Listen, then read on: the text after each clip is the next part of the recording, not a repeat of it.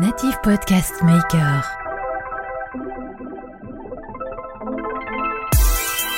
Moi, je- j'estime qu'on est hyper chanceux en France. On a tout. On a du financement euh, très early stage pour les startups. Euh, on a une recherche qui est performante, qui mériterait d'être plus accompagnée. On a été élu startup de l'année par Challenge euh, l'année dernière. Ouais, c'est bien. Pour l'image, c'est- vachement. Et même pour capter des investisseurs aussi qui s'intéressent au, fait toujours marrer de voir qu'on va se renseigner sur Doctissimo plus que chez son médecin, parce que le médecin, il est quand même là pour faire ça, et que Doctissimo, c'est quand même la moitié, c'est des conneries. Mais c'est un fait, c'est comme ça, c'est tout, c'est comme ça. Donc il faut le prendre, il faut prendre acte, et c'est comme ça. Bienvenue dans votre Learning Expedition, le podcast qui accélère vos transformations. Tel un voyage apprenant, nous allons découvrir ensemble des histoires d'entreprise, des leaders inspirants, des hommes et des femmes précurseurs ou tout simplement passionnés dans leur domaine. S'inspirer des meilleures pratiques va assurément accélérer vos transformations, et comme il n'est pas toujours nécessaire d'aller bien loin pour trouver des pépites, les Hauts-de-France sont mon terrain de jeu. Je m'appelle Laurent Stock et je vous souhaite la bienvenue dans votre Learning Expedition un peu spéciale, je vous l'accorde. Bien, bah bonjour tout le monde, j'espère que, vous allez bien et que vous profitez des terrasses. hein. Euh, alors avec mon, podcast dans, dans les oreilles idéalement, ça sera nettement mieux. Alors aujourd'hui je suis au cœur d'un univers que je connais pas trop, à savoir celui du médical. D'ailleurs en, préparant ce podcast, euh, j'ai appris qu'une femme sur huit était atteinte, euh, enfin est atteinte d'un cancer du sein, que 40% d'entre elles subissent une mastectomie et seulement 14% d'entre elles ont accès à la reconstruction. Alors pour parler de ce sujet, je suis avec euh, Julien Payen, le CEO et, et- de Lattice Médical. Salut Julien.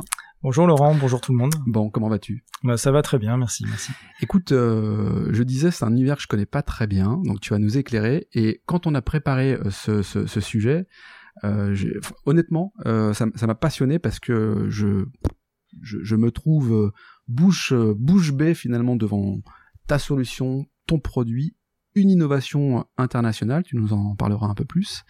Euh, ce que j'ai envie de comprendre dans, dans cet épisode, c'est comment en fait une idée euh, folle comme celle-ci euh, te vient à l'esprit, comment avec cette équipe de, de vous êtes au total 4, vous avez un matin, je sais pas qui a eu l'idée, un matin en se levant, de dire tiens on va faire ça.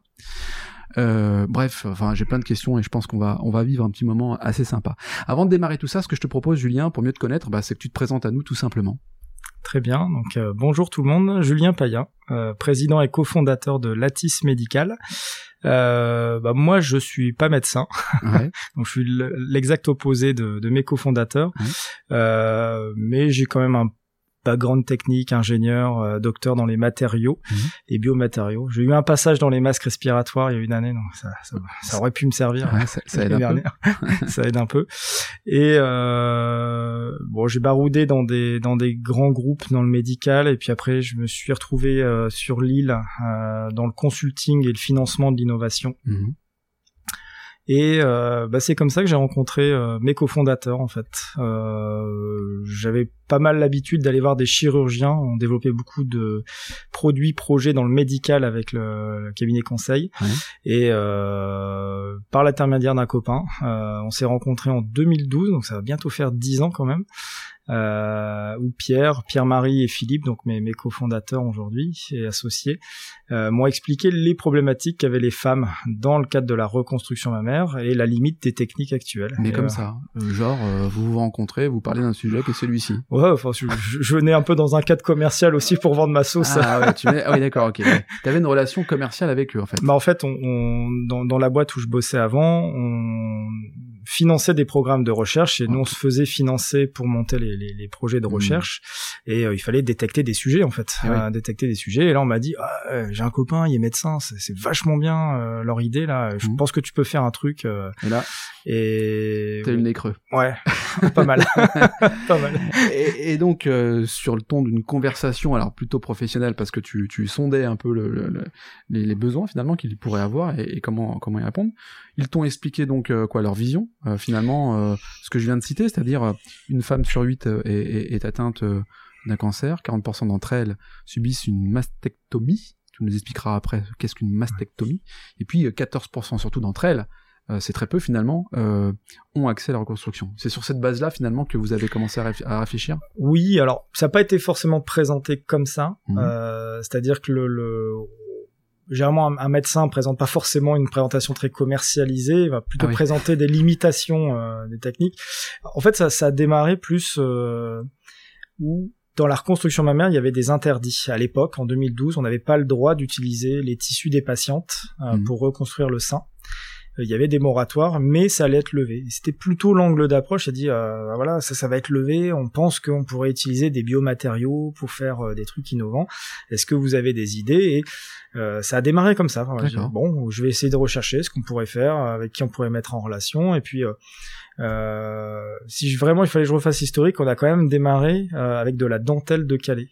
On a démarré à faire pousser euh, la graisse sur de la dentelle de Calais. Ah J'avais un copain qui était dentelier, il nous avait filé des, des échantillons. On a commencé par là, on a fait les premières manips là-dessus. Ouais, parce qu'on va y revenir sur, sur le produit en tant que tel. Là, tu, tu, tu grilles un peu les Ouais, étapes je sur la, les étapes. la- la dentelle de Calais, mais joli signe également à la région et à la, certainement à la finesse de cette dentelle. Tu vas nous expliquer après Mhm. euh, comment en fait on, on, on résout euh, cette, euh, cette problématique à travers le, le produit que j'ai en face de moi et qu'on qu'on qu'on décrira. Donc cette rencontre se fait là dans un cadre professionnel. Tu entends tout ça, tu dis tiens, je vais regarder si en interne chez moi on a moyen de trouver des, des partenariats avec différents acteurs et, et quoi financer finalement cette idée-là? Donc finalement, ouais, c'est ça. euh, On, on a regardé avec qui on pouvait bosser. Donc euh, j'avais un ami euh, du coup qui était industriel, et qui pouvait proposer un matériau. Euh, on a regardé si c'était faisable. Lui, ça l'intéressait. Évidemment, ça Mhm. intéresse tout le monde. C'est du médical. C'est c'est un peu, euh, je sais pas. Enfin, moi j'ai cette fibre-là de découvrir. Lui, il avait la même la même chose.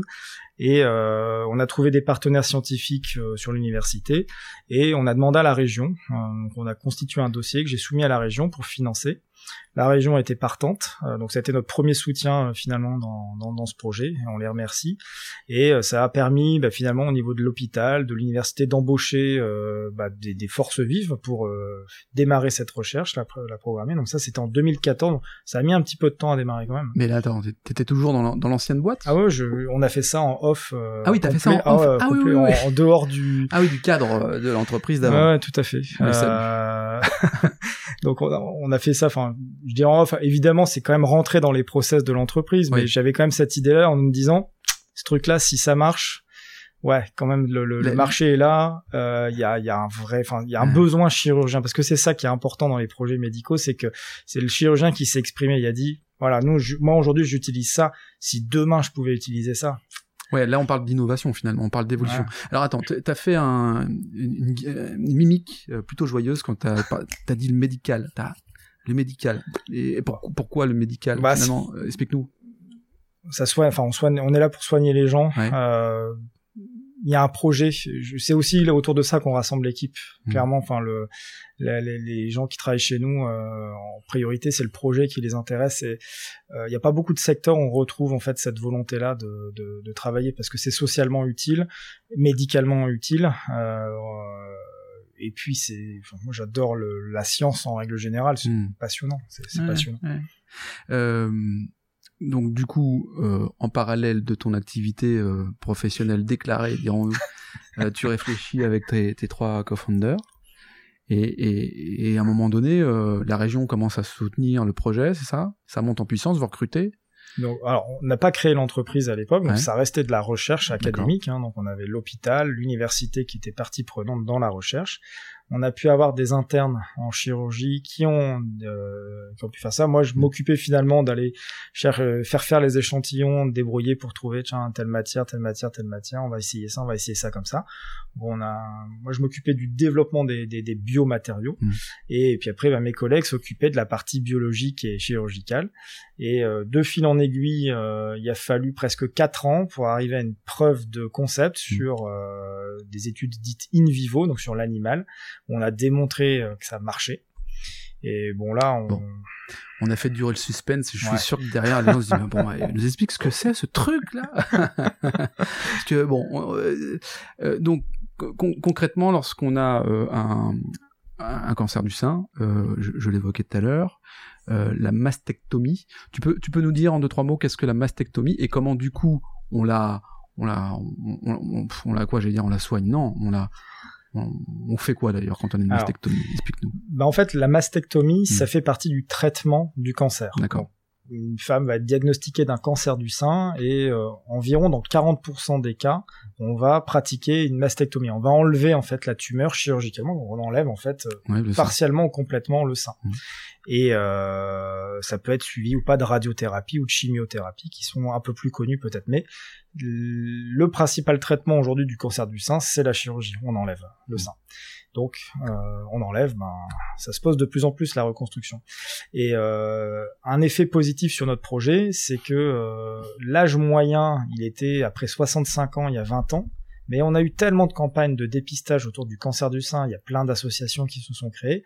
L'âge moyen recule, il est à 60 ans aujourd'hui, il va passer à 50 ans dans 10 ans, enfin en fait ça recule, donc ça c'est un, c'est un boom pour la reconstruction parce qu'il va y avoir de plus en plus de femmes qui vont demander une reconstruction plus jeunes, sexualité, euh, son corps, enfin voilà, c'est mmh, tout à mmh, fait euh, demandé.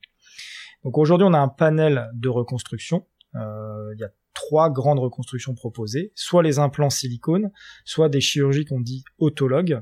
Euh, il y a deux techniques dans les chirurgies. Donc les implants silicone, euh, puis il y avait eu un scandale il y a très longtemps. PIP, voilà, on, on, intègre en fait un silicone en fait en lieu et place de la poitrine, c'est ça, et on reconstitue le, le sein, mais ça présente des avantages et des inconvénients. Alors toutes les toutes les techniques ont des avantages évidemment, sinon on les on les ferait pas. Bien sûr. Euh, mais elles ont des inconvénients. L'inconvénient principal de l'implant silicone, c'est que c'est long terme. Il reste euh, dans l'organisme, ça peut mener à des complications. Mhm. Euh, et il y a eu les scandales sanitaires, ce qui fait que bon ça a mauvaise presse et mauvaise image. Mhm. Et après les chirurgiens plasticiens, donc c'est plutôt leur spécialité, ont développé des techniques sans implant de ce qu'on appelle autologue. Je mm. prends des tissus de, mes tissus. Du dos, des fesses, des cuisses. du tissu adipeux, donc graisseux, mm. et euh, je le transfère dans le sein, mais soit c'est itératif, c'est-à-dire qu'il faut beaucoup de chirurgie, 4, 5, 6, 7, 8, donc là c'est très très lourd, soit la chirurgie en tant que telle est très longue, elle peut durer jusqu'à 10, 12 heures, euh, quand vous avez eu un cancer juste mm. avant, enfin c'est pas médicalement toujours faisable, et donc c'est là qu'on arrive. Ok. Et donc c'est là où on arrive avec une innovation, tu disais tout à l'heure, euh, en fait assez bluffante parce que euh, l'innovation elle est mondiale. Alors il y a, on est sur des phases de, de, de tests, tu vas nous l'expliquer après. Enfin, c'est long d'ailleurs, hein, c'est long toute cette toute cette toute cette avancée qui te permet en fait de mettre sur le marché après euh, le, produit en tant que tel pour qu'il soit validé et commercialisé, puisqu'on parle aussi de commercialisation. J'imagine qu'après il y a des enjeux aussi qui se qui sont assez forts là-dessus. Donc ce produit en fait là je l'ai entre les mains. Euh, j'aurais tendance à dire que c'est un, dôme, un dôme en plastique, euh, un dôme en plastique avec euh, deux ouvertures. Et donc c'est ce dôme en plastique en fait qu'on vient mettre sous la peau de, la poitrine de la femme, c'est ça, et qui est ici et qui est là, qui bouge pas. Et alors ce dôme, il a une particularité que tu vas nous expliquer parce que mes, compétences vont se limiter là. Julien, la balle est à toi.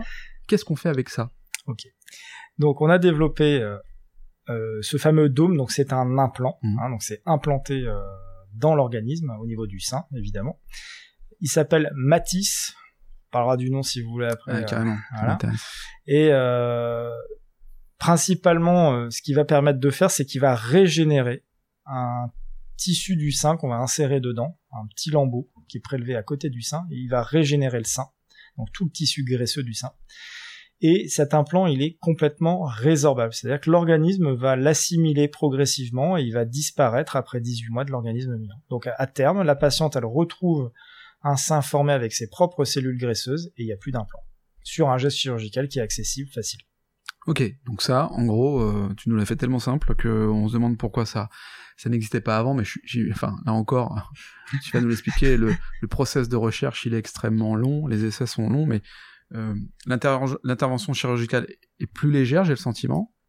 Euh, le fait d'avoir ce dôme-là reconstitue un bonnet, euh, un bonnet qui est réalimenté par une tu appelles ça une, une en fait on, met, on, met, un lambeau en fait c'est un lambeau qui est juste à côté du sein que tu intègres dans ce dôme de graisse en fait. ce lambeau on le met dedans dedans et il va pousser tout seul à l'intérieur euh, ça régénère en fait hein, le, le, tissu se régénère remplit le dôme qui est vide mmh. et parallèlement le dôme petit à petit se résorbe disparaît complètement après 18 mois alors c'est une matière plastique c'est ça? Ouais. donc on pourrait avoir cette euh, crainte de se dire bah, cette matière plastique finalement finalement, ah, c'est peut-être euh, plus dangereux que ce qu'on peut imaginer. En fait, pas, pas du tout, comme, parce que c'est quand même issu du pétrole. Euh... Alors c'est ce qu'on appelle un biopolymère, euh, donc un bioplastique entre mmh. guillemets. Euh, je vais prendre une analogie, mais c'est le fil de suture. dans les auditeurs, vous avez sûrement eu Ouais. une cicatrice, un truc avec de la suture. Suture qui part progressivement avec le temps, bah c'est exactement la même chose. C'est le même principe. C'est le même principe. Quand on part dans une aventure comme celle-là, euh, on a une date de début, assurément. Est-ce qu'on a une date de fin Tu vois, est-ce que parce que là globalement, tu, ra- tu racontais l'histoire 2012, c'est ça? Ouais, on s'est rencontrés la première fois en 2012. 2012. Euh, on est en 2021, ça va faire 9 ans. Euh, c'est toujours pas commercialisé. Ça nécessite des temps longs, j'imagine, là aussi. Euh, pourquoi autant de temps long comme ça? Enfin, en 9 ans. Alors, on va dire que la, la première phase du projet, c'est qu'il faut euh, démontrer Mm. d'une part que ça marche, euh, ce qui est le principal. hein. Quand on fait une innovation médicale, il faut démontrer que ça marche. Euh, c'est pas évident quand même. Enfin, il faut faire des essais euh, au laboratoire sur des animaux, il faut des autorisations. On est dans un cadre encore recherche, euh, donc il y a aussi des lenteurs euh, administratives, etc., qui, qui sont inhérentes à, à tout ça. Euh, ça, c'est la première phase. Après, on crée une entreprise parce que là, on est protégé. Il y a un brevet euh, déposé au niveau international. Donc là, ça protège le temps de développement. Ouais. Euh, ça protège aussi les autres de copier. Quand tu dis ça protège le temps de développement, c'est-à-dire que tu, tu peux pas avoir des gens qui vont développer au même moment que toi, c'est ça? Bah, L'idée est posée, terminé. le truc est déposé. euh, Tu peux pas, euh, personne, si quelqu'un copie le truc, on a tout à fait le droit de les attaquer parce qu'on est prioritaire. Je peux pas te concurrencer, quoi. Voilà. Donc D'accord. ça, c'est le, le C'est pas mal, ça. principe, le fait principal de démarrer, surtout dans les sciences de la vie, Hmm. euh, parce que bah, on va avoir des, des temps, des time to market qui sont très longs, c'est très capitalistique. Euh, Parce et que, donc, ouais, finalement, celui qui a de l'argent, il pourrait aller dix fois plus vite que toi, quoi. bah pff, oui et non, parce que il y, a- il y a des essais. Enfin, là, par exemple, le plastique est résorbable. Ouais. Euh, il met entre 18 mois et 2 ans pour se résorber. Donc Ouais. euh, il y a des essais, on est quand même obligé d'attendre 2 ans Ouais. pour aller jusqu'au bout. Enfin, il y a- il y a plein de trucs comme ça incompressibles Ouais. qui font que ça prend du temps. Et euh, on est quand même dans un domaine où c'est implanté chez des gens et euh, on a des lois et il faut Ouais. être Enfin, il faut vraiment être. enfin, moi. Je veux pas prendre la responsabilité d'aller mettre quelque chose qui est pas suffisamment testé pour dire. Euh, aïe, aïe, aïe, s'il y a un mort, euh, imagine s'il y a un mort à, à l'issue de l'implantation. euh, la responsabilité, elle est, elle est très très lourde. Donc, euh, on prend énormément de précautions dans le développement. C'est ça qui est long. Ouais, je, je me doute. Et en même temps, euh, quand, je, quand je compare un petit peu, tu vois, la période Covid, euh, l'accélération du vaccin, où finalement, du jour au lendemain, quasiment en mettant quelques millions de, de dollars sur la table, on a eu un vaccin au bout de 6 mois, 6-7 mois. Euh, tu, tu vois, il y a un parallèle, tu dis, bah finalement, on, pourrait aussi accélérer euh, la, le, soutien aux femmes à retrouver un sein par l'intermédiaire de de ta technologie, quoi. Moi, il y, a- il y a plein de facteurs là-dessus. Je pense l'histoire des vaccins, euh, honnêtement, l'ARN messager, ça fait Mm. 17 ans que ça existe. Euh, Moderna, qui était le premier à aller là-dessus, euh, et ça faisait déjà au moins 13 ou 14 ans que c'était en clinique. Donc, pour moi, il n'y avait pas trop trop de risques. Il y a une formulation évidemment qui change, mais la base est là. Mm. Euh, évidemment, le Covid a très certainement accéléré plein de choses en termes capitalistiques, donc financiers, en termes euh, d'accès, euh, parce qu'on a accédé plus facilement. euh, C'était une priorité internationale. Euh, après, s'il faut parler moi des difficultés un petit peu plus euh, sur l'accès marché, c'est que on a quand même un règlement européen qui s'est durci, et donc ça, bah, c'est pas anodin, ça coupe un peu l'innovation Mhm. Parce que plus personne veut prendre de risques. Donc le, le fait de, il y a plus de prise de risque, donc du coup il y a plus d'innovation, ça c'est assez pénible. Ou alors tu pars aux États-Unis comme Moderna, finalement. Bah, on part à l'étranger en fait, parce qu'à l'étranger on a moins peur de, de prendre de risques. Euh, ça c'est, ouais, c'est triste, c'est- un petit peu anti-innovation. C'est, euh, on a un super système de soins, euh, mais qui est très paradoxal finalement, euh, qui Mhm. adopte peu les innovations santé. Donc ça c'est, euh, vous l'écoutez dans n'importe quelle start-up euh, française du médical, euh, tout le monde dira la même chose et c'est vrai. Euh, mais en, en parallèle, on a un incroyable système de soins avec les meilleurs euh, médecins, chirurgiens. Enfin, c'est ça qui est dingue. En fait, on a toutes les cartes et on- y a un, moi, je l'assimile à un problème administratif bien souvent. Euh, mais bon, voilà. Et euh, c'est dur quand même. ouais, c'est pénible. C'est dur parce que tu te dis, on a quand même les, une super formation, des super chercheurs, des super médecins qui partent à l'étranger parce que finalement, d'un point de vue administratif, ça bloque un peu en France et que les moyens sont peut-être pas forcément là. Non, mais je vais, enfin, je, je vais donner un exemple ici à, l'hôpital, euh, au CHU. Euh, les délais pour avoir des partenariats sont extrêmement longs, mais c'est pas forcément de leur faute non plus. C'est qu'il y a combien de personnes le, le, CHU, c'est 12 000 salariés. Il y a, il y a plus de 30% de personnel administratif aujourd'hui. Hmm. Euh, pour la, la, négociation des contrats, c'est une équipe qui se compte sur les doigts d'une main. Pour 12 000 personnes, enfin c'est pas possible. En fait, il y a plein de trucs comme ça où on n'a pas mis l'argent là où il fallait. On a mis l'argent pour, euh, bah, c'est un peu gâché. Enfin, honnêtement, pour moi, c'est un petit peu gâché. Je sais plus qui disait ça. En Allemagne, euh, dans l'hôpital, ils ont 20% euh, d'administratifs. En France, on a 30. Peut-être que si on réduisait et qu'on mettait plus de soins et de et d'accompagnement à l'innovation en santé, ça serait ça serait bien. Et alors qu'on a, moi j'estime qu'on est hyper chanceux en France. On a tout. On a du financement euh, très early stage pour les startups. Euh, on a une recherche qui est performante, qui mériterait d'être plus accompagnée, clairement, en tout cas mieux accompagnée. Elle, y est déjà bien accompagnée, mais peut-être mieux.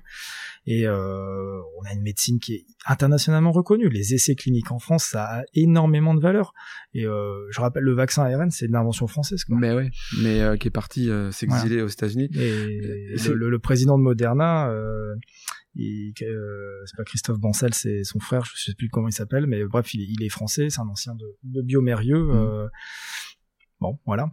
Et il est a priori plutôt heureux aux États-Unis. Et bon, comment on fait pour régler quand même cette histoire-là? Parce que bon, j'imagine que t'as pas forcément non plus la, la réponse, mais euh, tu, tu, tu, penses à qu'à un moment donné, justement, euh, il y, aura un, rééquilibrage de tout ça et qu'on repartira peut-être sur finalement une, une France compétitive euh, sur ces sujets-là.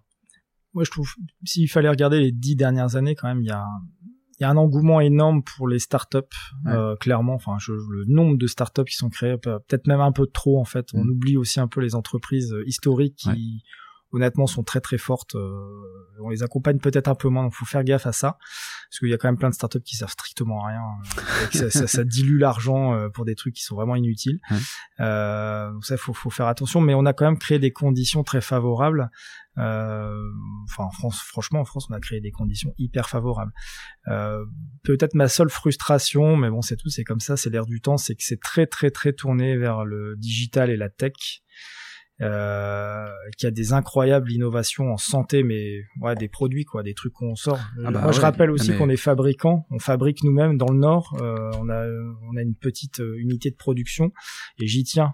Je tiens vraiment à ce qu'on fabrique. Enfin, on l'a vu avec le Covid. Euh, la proximité de on n'est pas foutu on a inventé les vaccins on n'est pas foutu d'en sortir un on n'est pas foutu de sortir de l'insuline de sortir de enfin on, a, on fabrique plus les trucs de base on fait tout venir de l'étranger parce que c'est les appels d'offres faut que ce soit moins cher, on a, vous comprenez, on n'a pas d'argent. Euh, ça, c'est quand même con. Peut-être en train de dire que la santé a un prix. C'est plutôt ça. Oui, oui, la santé a un prix. Euh, il faut trouver le bon prix, mm. clairement, entre euh, les soignants, entre les dispositifs, et un modèle qui permette quand même de soigner tout le monde. Parce que ça, je pense que c'est vraiment la, la pépite qu'on a et qu'il faut garder, parce que pour avoir été à l'étranger, on a un bol incroyable. Bah, on le voit là avec les vaccins où euh, globalement tu payes rien. Rien. Hein. Euh, les tests euh, PCR, coton-tige, tu peux en faire un tous les jours, tu ne payes rien. On les payera pour les retraites dans, dans, dans 40 ans. Mais... Ouais, mais bah, globalement, c'est vrai qu'on est, on est quand même vernis. C'est incroyable. Regarde aux États-Unis. Le... En fait, les États-Unis, ils ont dû tous reprendre le boulot tout de suite parce que en fait ils ont pas le choix, il n'y a pas de couverture sociale, il n'y a pas de, de remboursement, euh, donc en fait finalement le, sinon on laisse tous les pauvres être malades et puis euh, donc, en fait finalement les, les, gens étaient obligés de rebosser. On n'a pas on n'a pas forcément eu ça, mais je pense qu'il y a quand même un, un juste milieu entre mmh. les deux et le financement de l'innovation aux US est plutôt bien pensé parce qu'il y a un effet participatif notamment des assureurs et mutuelles on voit moins. En fait, les, les, mutuelles, assureurs sont très très peu impliqués dans l'innovation médicale. Pourtant, mm. ils les financent puisque aujourd'hui on a tous une mutuelle obligatoire. C'est clair. Euh, mais ils sont pas assez impliqués dans le dans le développement. Mm. Et alors du coup, tu, tu, tu on, on, parlait quand même de, de la chance d'être en France et d'être accompagné financièrement sur euh, bah, les actes médicaux qu'on peut faire. Ça, ton produit sera remboursé par la Sécu? Bah, J'espère. en tout cas, c'est un objectif que le produit soit remboursé, puisque dans la reconstruction mammaire, toutes les techniques sont remboursées. Mmh. Donc euh, oui, euh, c'est l'élément euh, très différenciant des US. Mmh. Aux US, ça va être remboursé, mais il n'y a pas de pouvoir public qui rembourse. C'est l'assureur, c'est l'assureur qui est du, du, du, du, patient qui va rembourser. Euh, là où c'est malsain, c'est qu'en fait, si on en a pas, bah, on n'est pas remboursé, donc c'est plein pot. Là où c'est sain, c'est que l'assureur, lui, il a aussi c'est son argent. Hein, c'est pas de l'argent public, donc il a un peu son argent à gérer et euh, il va souvent mettre en défaut. Il va dire ouais, bah alors pourquoi je vais utiliser votre implant par rapport à celui-là? Mm. Montrez-moi que c'est mieux, Ah oui. prouvez-le moi. Par contre, si vous me le prouvez, je suis prêt à mettre autant. Et souvent, le autant, il est 4-5 fois plus élevé qu'en France. Est-ce que c'est, euh, quand je reviens à la, à la relation avec tes, tes, tes associés, euh, c'est des profils différents entre médecin et puis euh, toi qui as un parcours dans l'univers médical mais sans avoir fait d'études, je crois, hein, dans ce dans, dans Non, ce moi, pas du tout fait Voilà. Est-ce que du coup, c'est quand même deux mondes qui se rencontrent Euh, Est-ce qu'ils ont compris en fait euh, que tu avais certainement les capacités et les compétences à, à faire monter en puissance finalement un discours, euh, des bénéfices et puis euh, euh, une ingénierie financière parce que tu, tu me parles de start-up, donc tu es une start-up, tu dois te financer parce que ce qui est, ce qui est fou, c'est que ce produit que j'ai devant les yeux là, tac, dans, dans les mains, en fait, il n'est pas sur le marché pour l'instant parce que les études sont tellement longues que là, tu, tu joues euh, finalement dans, dans quelques, quelques semaines, c'est ça, hein, dans quelques mois, euh, une norme Ouais, euh, c'est ça, qui fait que si tu n'as pas cette norme, bon bah l'aventure se termine quoi. C'est ça. C'est ça. Donc là, on, on- et en l'occurrence, effectivement, on, on démarre des essais ici qui vont durer une année, Ouais. qui sont obligatoires. Bon, normalement, ça va le faire, mais, mais, euh, mais effectivement, euh, l'idée, c'est qu'au bout de cette norme, donc euh, normalement, tous les résultats, c'est septembre 2022, Ouais. on, on puisse après déposer notre autorisation pour faire un premier essai sur une femme. Donc ça, c'est c'est une belle avancée, euh, clairement. Donc ça se finance. Moi, je, honnêtement, les, mes associés, euh, on a démarré le truc à 4, donc il fallait que ça reste à 4, mais euh, ils m'ont laissé une pleine autonomie puisque eux gardent leur activité euh, médicale, donc ils m'ont fait absolument confiance. Eux, ils interviennent vraiment sur les parties euh, très techniques Mhm. du projet, donc euh, soit sur l'activité chirurgicale. Là, par exemple, on était avec un chirurgien de Paris euh, cet après-midi. Euh, voilà, on a besoin aussi de soutien de l'extérieur. On a vu des chirurgiens à Stanford, on a vu des chirurgiens euh, à San Francisco, en Allemagne, euh, en Belgique. Enfin, on essaie d'étendre notre présence internationale pour montrer qu'il y a un intérêt et beaucoup suivent cet intérêt-là.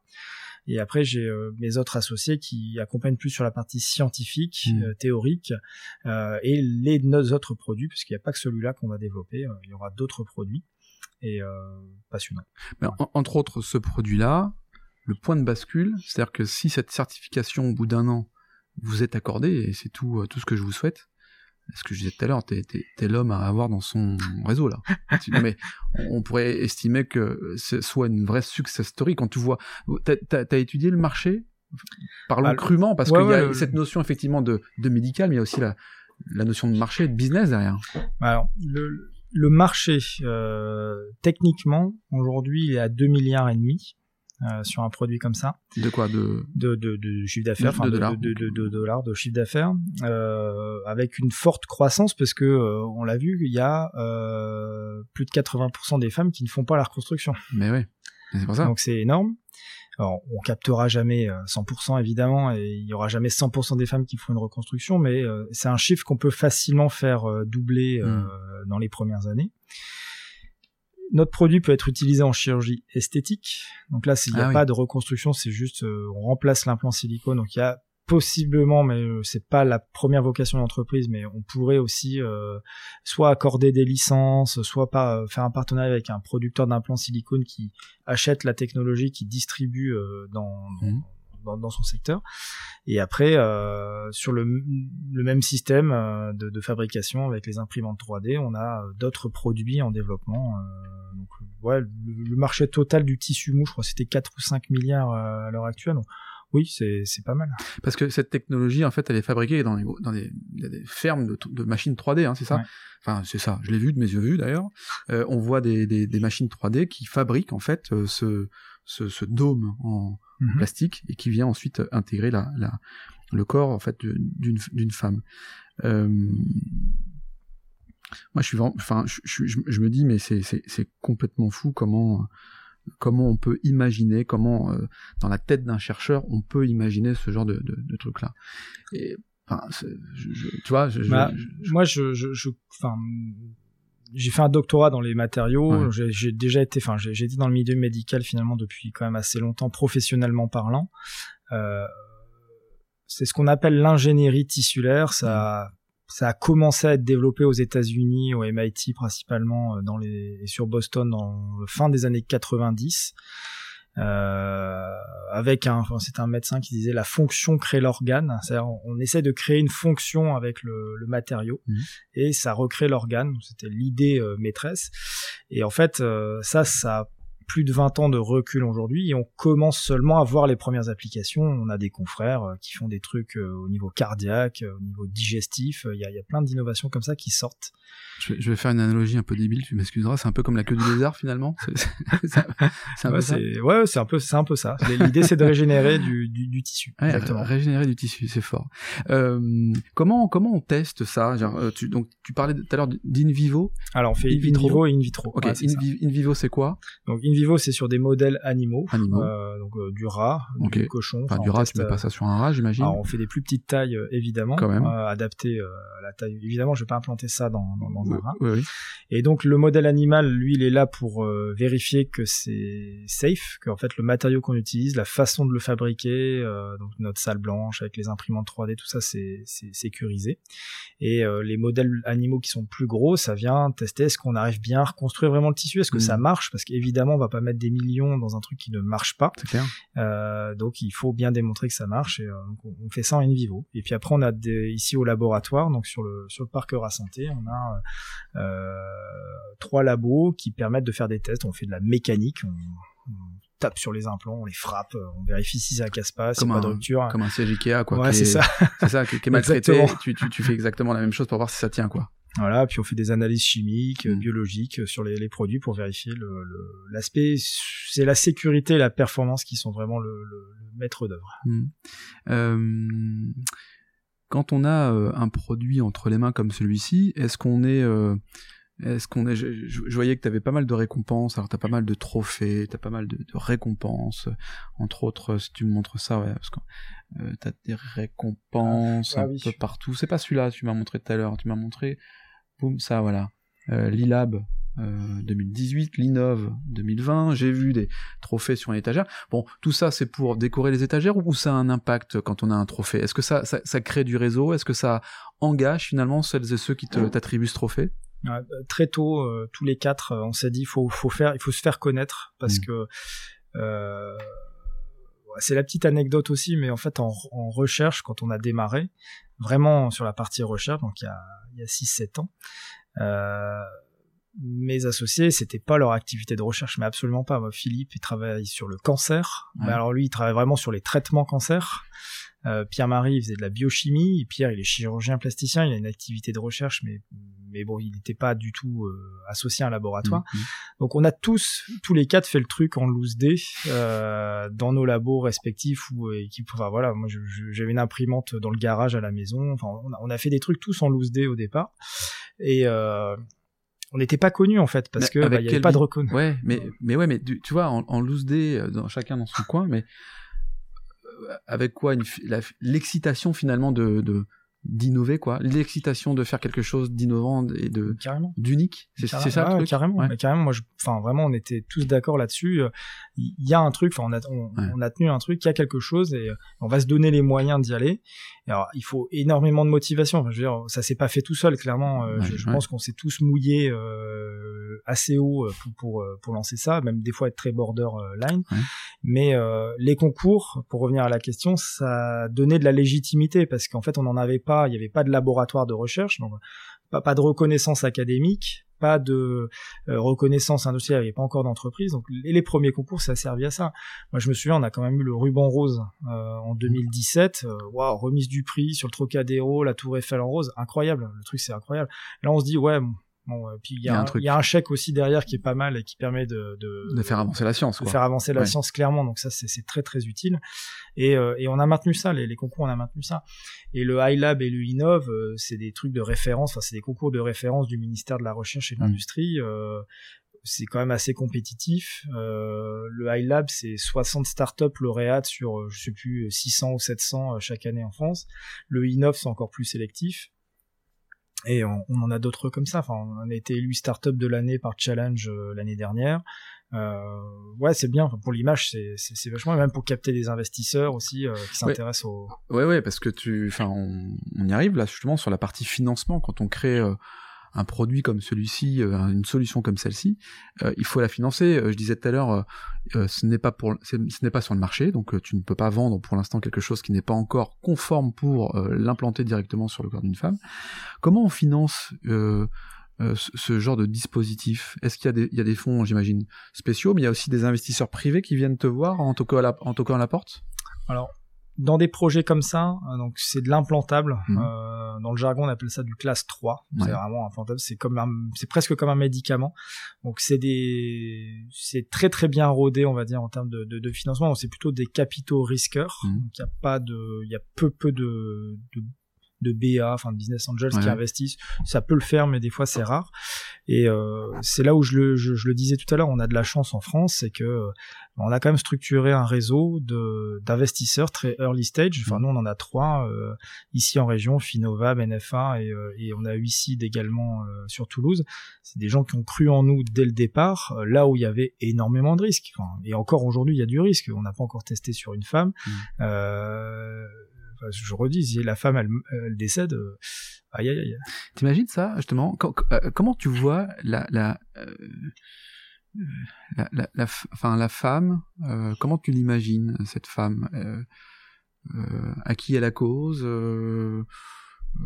un peu folle pour vous faire confiance enfin tu, tu vois comment tu imagines toi cette première implantation finalement? Ça, ça va être pour vous un moment magique quoi j'imagine que Stressant et magique. Stressant et magique. Le, alors c'est très très très encadré. Euh, il y aura une première candidate et puis on attendra un peu avant de faire la suivante et encore un petit peu avant de mm. faire la suivante. On prendra beaucoup de précautions.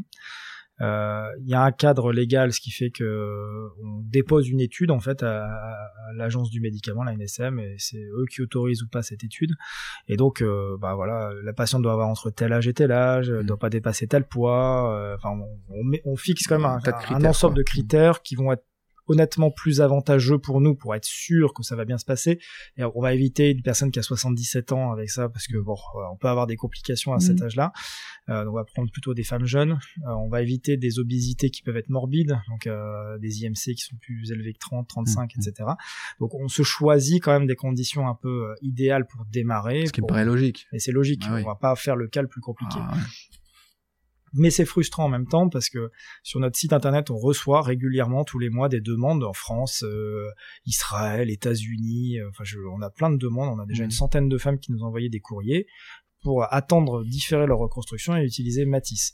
Et il y a des femmes pour lesquelles malheureusement je peux pas répondre de façon positive parce que souvent c'est des femmes qui ont eu des rechutes, qui ont eu des, enfin, des cas très complexes où on va pas se mouiller là-dedans euh, pour démarrer parce que ça risque de planter la boîte, mais on espère quand même qu'on pourra leur amener une solution plus tard. c'est-à-dire que d'ores et déjà, tu as déjà des ah, On a déjà plein de plein de gens qui, sont viennent vers toi en disant, moi je suis ready pour le faire quoi. Ah, on a on a en fait on suit un on suit un comité de patients. j'ai j'ai euh, ma chargée de RH et un de mes associés Pierre-Marie qui mmh. suivent des communautés de patientes donc avec les différentes associations en France et en Europe.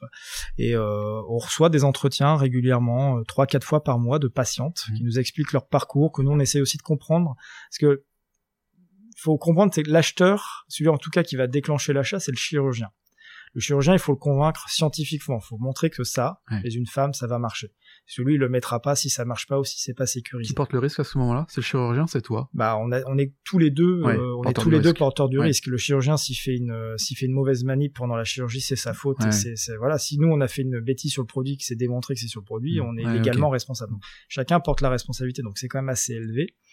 Donc lui, il prend pas de risque. Il va, il va prendre il va utiliser un produit où il est sûr et certain que ce qui a été publié, enfin, je, veux dire, c'est comme les histoires de vaccins Covid. Un, chirurgien va pas, euh, un médecin euh, va, va, pas utiliser le truc si ça n'a pas fait ses preuves. Là aujourd'hui, les vaccins ont clairement largement fait leurs preuves on y va. C'est open, on y va.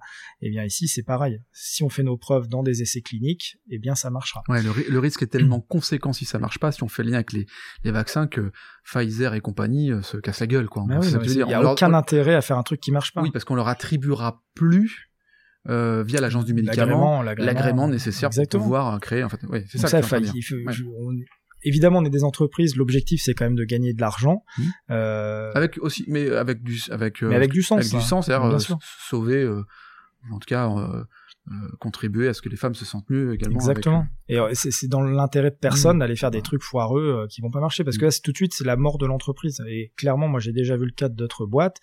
On, ouais, ça va passer, euh, ça va aller, et boum, et euh, interdiction de mise en marché. Vous avez plus le droit de vendre du jour au lendemain. Ça peut durer un an, deux ans. Vous êtes fini. hein. Ah, c'est clair, c'est c'est- terminé. Donc ça, c'est hyper important. Et sur les patientes, nous, on recueille en fait des témoignages. Déjà, c'est notre premier étage de fusée, c'est pour mieux comprendre leur parcours, le soin, comment ça s'est fait, qui elles ont rencontré. On arrive à s'insérer un peu mieux dans le parcours de soins, c'est très très important parce que euh, le premier contact, nous, nous c'est un chirurgien plasticien, voire un gynécologue qui va poser le produit, c'est pas forcément la première personne que vous voyez quand euh, vous avez un cancer du sein. Ouais. Vous pouvez voir un radiothérapeute, un radiologue, un oncologue. Euh, c'est pas lui qui va faire la reconstruction. Donc, Mhm. comment on arrive à guider ça? Et donc, il faut que la patiente soit aussi au courant qu'il va y avoir ce, ce, ce truc et que ça, ça peut être utile. Donc, ça, on a beaucoup d'entretiens avec les, avec Ouais, les femmes. qu'elle soit prescriptrice finalement du produit et qu'elle euh, puisse euh, elle-même en faire la, la promo, en tout cas, euh, qu'elle puisse en parler auprès de son Ouais. chirurgien. C'est une révolution de la, enfin pour moi ça c'est vraiment une révolution de la santé, c'est que rôles. l'individu Ouais. est de plus en plus acteur. Euh, euh, même si je trouve ça aberrant, le, le, le- Mais grâce au digital. ouais, en fait, enfin vous prenez des forums. Alors moi ça me fait toujours marrer de voir qu'on va se renseigner sur Doctissimo plus que chez son médecin, parce que le médecin il est quand même là pour faire ça, et que Doctissimo c'est quand même la moitié, c'est des conneries. Mais c'est un fait, c'est comme ça, c'est tout, c'est comme ça. Donc il faut le prendre, il faut prendre acte, et c'est comme ça. Et euh, faut voir aussi la toute puissance de certaines applis. Faut, je pense à Doctolib. Mm. Euh, à un Et moment, puis, ils vont ouais. avoir une telle puissance qu'ils vont, j'espère qu'ils ne le feront pas, mais ils pourraient très bien dire à un moment ou à un autre, comme un TripAdvisor, je vais mettre une note sur le cabinet médical. Et là, ça va faire mal. Ouais, je pense que là, il y a, il y a quand même une, une forme de, de réserve de l'État français qui dirait, les amis, euh, la CNIL n'autorise peut-être Ouais, pas ou ça. que tu vois. leur clientèle qui, qui Ouais. paye le truc dit bah, moi j'arrête de payer chez vous puis Oui, c'est tout donc je pense pas qu'ils le feront mais Mm. c'est que finalement de plus en plus l'individu est acteur de son soin et nous on doit prendre ça en considération et je, je, je sais d'ores et déjà qu'on bossera très certainement en partenariat avec j'aurais voulu le développer c'est-à-dire digitaliser un petit peu plus après notre offre Mm. mais on peut pas tout faire Euh, il y a des gens qui sont très très spécialisés là-dedans Euh, on a rencontré une société euh, française qui, qui notamment par exemple digitalise de plus en plus la formation moi je trouve ça génial parce Mm. que les médecins ils reçoivent leur formation directement sur le téléphone via Instagram ou via n'importe quel réseau social et en fait ça marche le truc ça marche c'est que les gens ils regardent plus facilement ils sont plus facilement connectés Mhm. et euh, plutôt que d'aller les voir en rendez-vous ils ont pas le temps ils nous prennent Mm. sur quoi un taf enfin, voilà et ça c'est bien Ok. Euh, quel âge tu as, Julien? Euh, 38 T'as 38 ans. Ah oui, c'est pour ça que tu étais dans le guide Choisel. Parce que t'as moins de 40 ans. Ouais. Bon. euh, c'est- non, mais c'est une belle, c'est une, belle reconnaissance aussi. Euh, euh, de- Non, leader de. on, on ne, on ne demande rien mais quand on l'a on est très Eh ben content de l'avoir quoi on, on, a- on arrive, euh, on arrive bientôt au terme de ce podcast. J'ai toujours deux, deux, deux, trois questions. Entre autres, euh, alors non, attends, av- avant, tu m'as pas dit euh, l'origine de l'atis médicale. Ça, ça, ça voulait dire quoi? Le, le- la- le- vraiment l'origine première c'était Matisse. C'est le nom de l'implant. Alors je t'ai parlé de la dentelle de Calais Oui, rapidement ah oui, oui, au début. oui, T'as raison. Euh, Matisse, il est originaire du Cateau Ah oui. Cambrésis. Eh oui. Euh, le Cateau euh, Caudry qui est à côté, c'est un des territoires de la dentelle avec Calais. Ouais. Et euh, c'était le premier nom de projet qu'on a envoyé à la région. C'était l'acronyme du projet, Ah. c'était matrice textile euh, pour la reconstruction tissulaire. Et en prenant les premières lettres, ça faisait Matisse. On s'est dit c'est génial, on va ça, garder ouais. ça, c'est trop bien. En plus c'est région, Ah oui. machin, c'était Ouais. génial, c'était super. Et on l'a gardé. J'espère qu'on pourra le déposer euh, parce que l'artiste euh, Henri Matisse est mort en 54, donc le nom devient public en 2024. Ouais. Donc j'espère qu'on aura la possibilité de le déposer. deux ans et demi là. hein. Voilà. Et sinon, bah, on fera, on fera un autre nom, puis c'est tout. Et euh, l'atis médical, c'est un peu plus compliqué. C'est que la forme du dôme, euh, c'est des équations dites lattice, des formes lattice. Mhm. Euh, bon, ça vient juste de là, c'est tout. Donc là, il y a pas, c'est c'est moins exotique. Euh, Qu'est-ce que non mais c'est- c'est c'est moins exotique mais effectivement c'est il y a une histoire et j'aime bien quand il y a des histoires autour de autour, autour de noms. Euh, dans oh, t'as 38 ans, ok. Euh, allez, t'imaginais à tes 18 ans être dans une success story en devenir?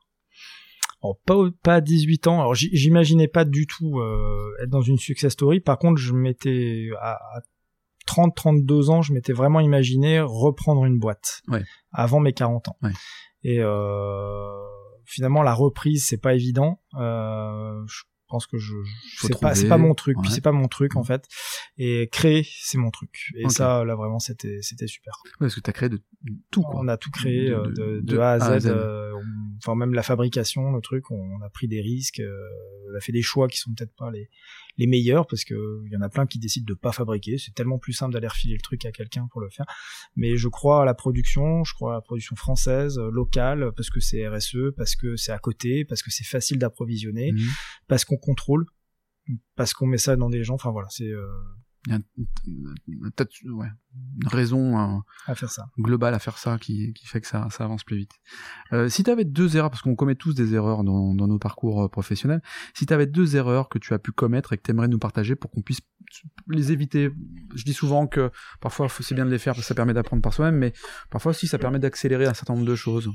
Alors, je, je c'est une erreur, mais je sais pas vraiment si c'est une erreur, mais je pense qu'on a peut-être créé la boîte trop vite on aurait peut-être dû attendre encore un petit peu, d'avoir plus de résultats, en tout cas de consolider certaines choses. Mais en même temps, je me dis si on l'avait pas fait, ça aurait peut-être pris deux fois plus de temps. Et il y en aurait un autre qui serait arrivé. Donc, mais euh, je vois beaucoup de sociétés qui se créent euh, aujourd'hui.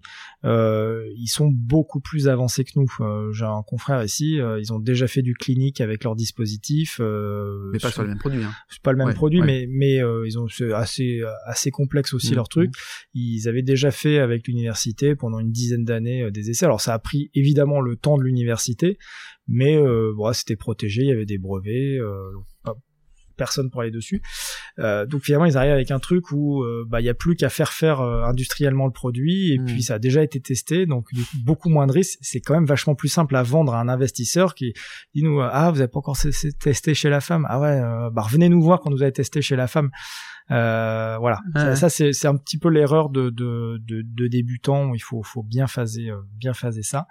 Euh, la deuxième erreur. Je reviens jamais je reviens jamais en arrière en fait. Je, je, déteste ça. Parce que je me dis de toute façon on est arrivé là on est arrivé là c'est tout c'est fait. Euh... Non, je sais pas. Je suis eh très ben, content de là où on en est. En eh, fait. ben, eh, ben, eh ben, tant mieux. Eh ben, écoute, tant mieux. Euh, on te retrouve comment? On te retrouve sur les réseaux sociaux. On te retrouve euh, dans un site internet? Latismédical. Latismédical.com. Euh, là, ta prochaine étape, c'est quoi? Donc là, tu as fait une première levée de fonds. Tu disais tout à l'heure de 2 millions 2 millions 3. 2 millions 3. Voilà. Et... Ici, euh, ben, on, on en a nos premiers lots de production qui sortent là en salle blanche avec les imprimantes 3D, donc ils vont servir à faire cette fameuse norme. Mhm. Euh, ça va durer une année. Euh, ça, c'est un milestone très important. On espère qu'à l'issue, ça permettra de lever euh, des fonds, donc une, deuxième levée de fonds qui est aujourd'hui dimensionnée autour de 7 millions mhm. d'euros pour l'année prochaine et qui devrait financer, je l'espère, donc le clinique, donc deux études cliniques qui dureront entre 3 et 4 ans et à l'issue de ces 3-4 ans, on espère avoir le marquage CE en 2025-2026. Et là, c'est la commercialisation en Europe et euh, on démarre après l'accès marché US puisque c'est le plus gros marché euh, pour le produit. Et bon, là, on verra. Hein. on fera un podcast à ce moment-là. C'est ça.